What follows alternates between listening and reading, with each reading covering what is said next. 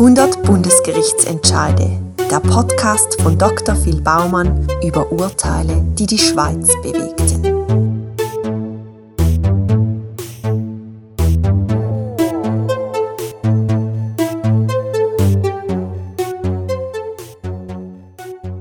Es ist der 13. November vom Jahr 1943.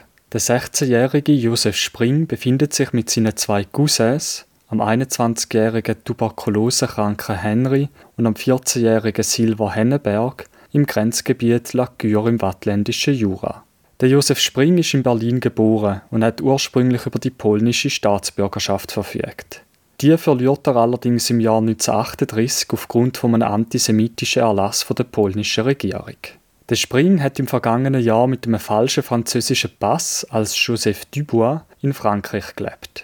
Seine richtigen Papiere, wo ihn als Jude ausweisen, sind in seinem Rucksack eingenäht. Der Josef Spring und seine Begleiter überqueren etwa um Mitternacht die Schweizer Grenze bei La. Der Josef Spring und seine Cousins müssen möglichst schnell an einer Familie in Fribourg telefonieren, wo ihnen in der Schweiz helfen soll. Bei einem Bauernhof auf der Schweizer Seite der Grenze wo noch Licht brennt, klopfen sie an und bittet den Bauer, sie zu einem Telefon zu bringen.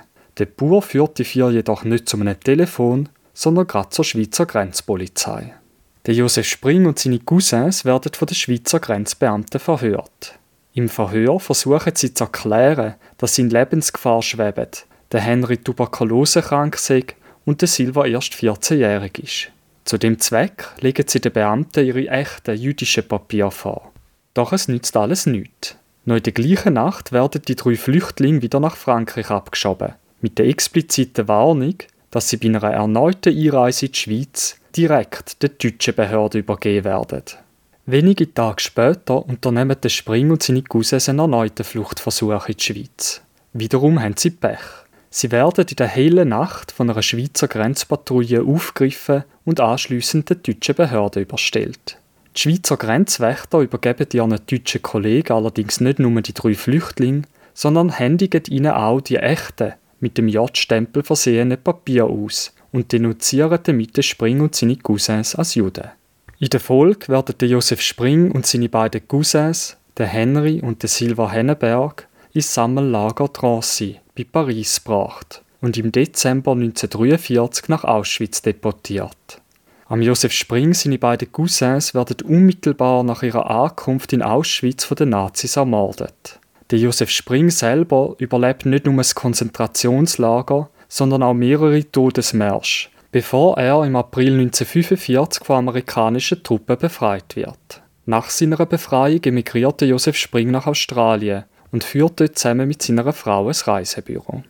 Aufgrund von einem Videoprojekt zu Holocaust-Überlebenden kommen am Josef Spring Mitte der 90er Jahre die Erinnerungen zu der Ereignis an der Schweizer Grenze wieder hoch. Der Spring ärgert sich, dass die Grenzbeamten, die ihn damals an die Nazis übergeben und als Jude ausgewiesen haben, nie zur Rechenschaft gezogen worden sind. Der Spring entschließt sich schließlich von der Schweiz Genugtuung zu verlangen. Am 26. Januar 1998 reicht der Anwalt vom Spring, der heutige Ständerat Paul Rechsteiner, beim eidgenössischen Finanzdepartement ein Genugtuungsbegehren über 100.000 Franken ein. Am 22. Juni 1998 lehnt der Schweizer Bundesrat die Genugtuungszahlung an Josef Spring aber mit 4 zu 3 Stimmen ab. Der Bundesrat hält Genugtuungsansprüche vom Spring für rechtlich unbegründet. Auch wenn der geschilderte Sachverhalt menschlich zutiefst betroffen macht, stellt nach rechtlicher Beurteilung das Verhalten der Schweizer Grenzbehörde keine Gehilfenschaft zum Völkermord dar. Die Landesregierung spricht Spring ihr tief empfundenes Mitgefühl und Bedauern aus. Der Entscheid vom Bundesrat stoßt in der Schweizer Presse auf Unverständnis. Mitleid, aber keinen Rappen für Spring, heißt es in der Tribüne de Genève. Auch der Spring wird sich mit dem Entscheid vom Bundesrat nicht zufrieden geben und klagt die Schweizer Eidgenossenschaft am 13. Juli 1998 beim Bundesgericht auf Ausrichtung von einer Genugtuung von 100.000 Franken ein.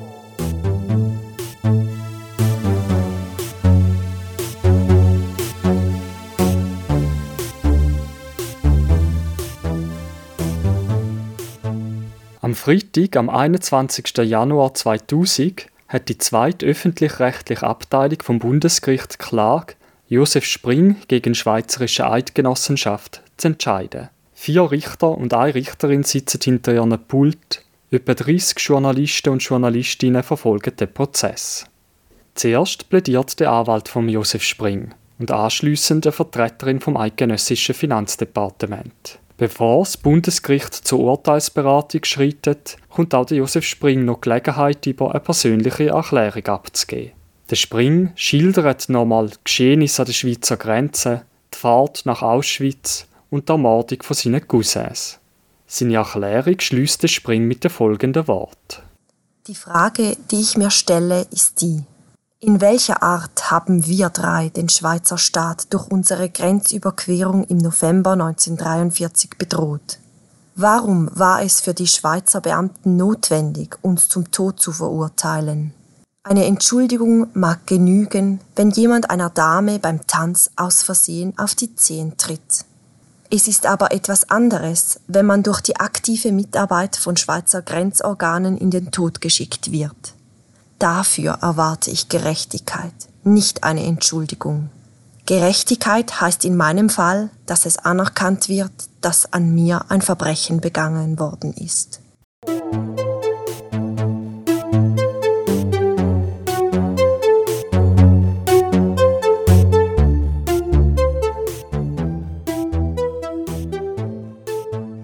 Bundesgericht führt aus, dass gemäß dem Verantwortlichkeitsgesetz der Bund unabhängig von einem Verschulden für den Schaden haftet, wo ein Beamter in Ausübung von seiner amtlichen Tätigkeit Dritten widerrechtlich zufügt. Ist das Verhalten schuldhaft, hat, wer widerrechtlich in seiner Persönlichkeit verletzt wird, zu dem Anspruch auf eine Geldsumme als Genugtuung, sofern die Schwere der Verletzung das rechtfertigt und die Verletzung nicht anders wieder gut gemacht worden ist.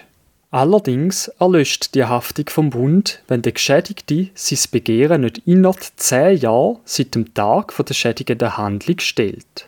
Im Fall von Josef Spring sind seit dem Vorkommnis an der Schweizer Grenze bereits über 40 Jahre vergangen. Gemäss am Bundesgericht sind Genugtuungsansprüche von Josef Spring damit grundsätzlich schon lang verwirkt, also untergegangen. Das Bundesgericht prüft dann, ob für den vorliegenden Fall Vorschriften vom Schweizer oder internationalen Recht vorschreiben, dass die Verwirkungsfrist von zehn Jahren nicht zu beachten sei. Der Paul Rechsteiner, der Anwalt von Josef Spring, macht nämlich geltend, die Schweizer Grenzbeamten hätten durch die Auslieferung an die deutschen Behörden und die Aushändigung der echten Papier Beihilfe zu Genozid und Kriegsverbrechen geleistet. Ein Tatbestand, wo nach dem Prinzip der Unverjährbarkeit von Verbrechen gegen die Menschheit begriffsnotwendig unverjährbar sei. Außerdem sei die Einrede von der Verjährung seitens von der Schweiz im vorliegenden Fall ohnehin krass missbräuchlich, empörend, unverhältnismäßig und elementar ungerecht. Das Bundesgericht weist das Argument von der Unverjährbarkeit allerdings zurück. Das damalige Verhalten der Schweizer Behörden könne nicht als Teilnahme von einem Genozid qualifiziert werden.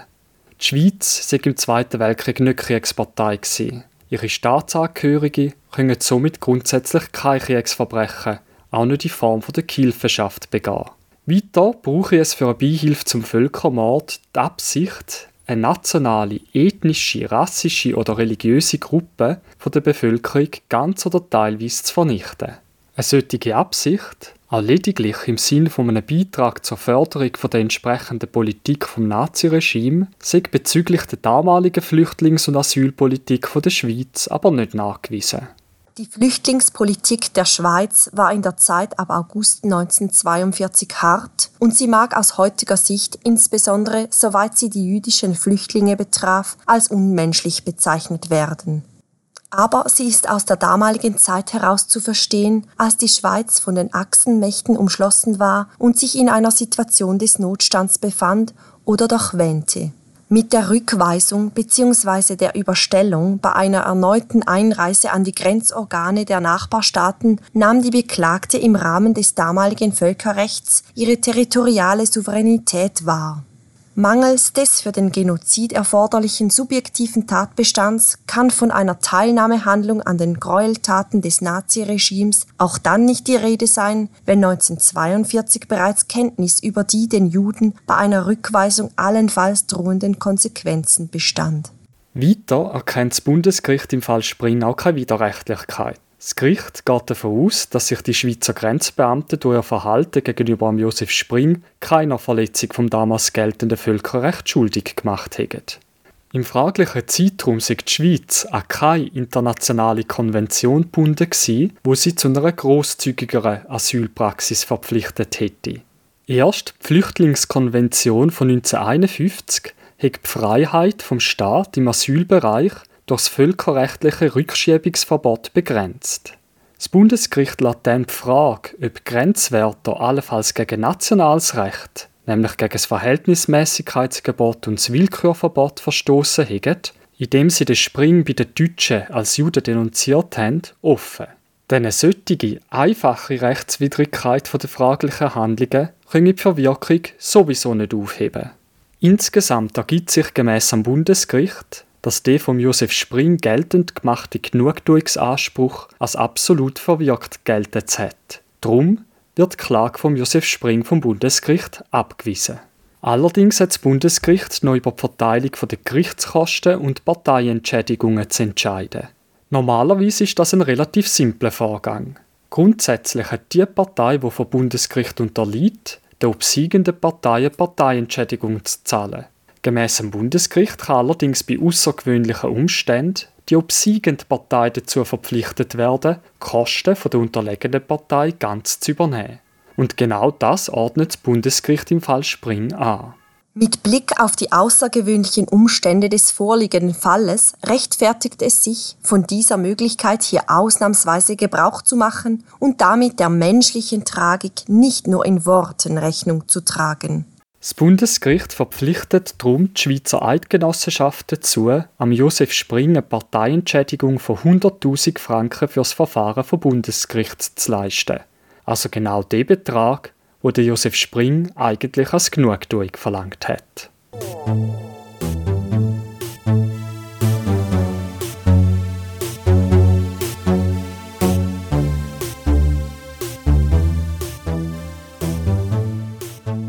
Bundesrätin Ruth Dreifuss, wo sich dazumals im Bundesrat zusammen mit dem Pascal Guspin und dem Moritz Leuenberger für die Leistung von einer Genugtuung ausgesprochen haben, sagt später, das Urteil vom Bundesgericht sei wie symbolische Ohrfeige an zögerlichen Bundesrat gewesen. In der juristischen Lehre stößt das Urteil auf gemischte Reaktionen. Einerseits wird dem Bundesgericht vorgehalten, es hätte das Rechtsinstitut der Verjährung im vorliegenden Fall nicht kritisch genug durchleuchtet. Das Bundesgericht hätte insbesondere vertieft überprüfen sollen, ob sich der Staat in einem Fall, wo fundamentalste Gehalt der Menschenwürde durch staatliche Handlungen in Mitleidenschaft gezogen werden, überhaupt auf die Verjährung berufen kann.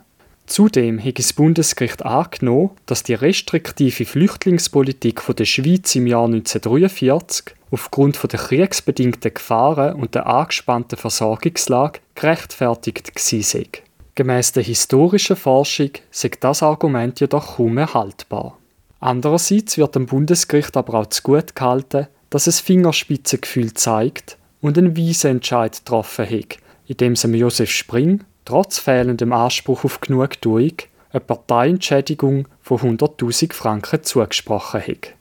Ums Geld ist es am Josef Spring allerdings bis in einer Klage gegen die Schweizer Eidgenossenschaft nie gegangen. Er hat eine offizielle Anerkennung wollen, dass er seinen Cousins und ihm ein Unrecht ergangen ist. Er sagt darum zum Urteil vom Bundesgericht, dass er zwar Geld bekommen, aber trotzdem verloren hat. Sie hörten 100 Bundesgerichtsentscheide, den Podcast von Dr. Phil Baumann über Urteile, die die Schweiz bewegten.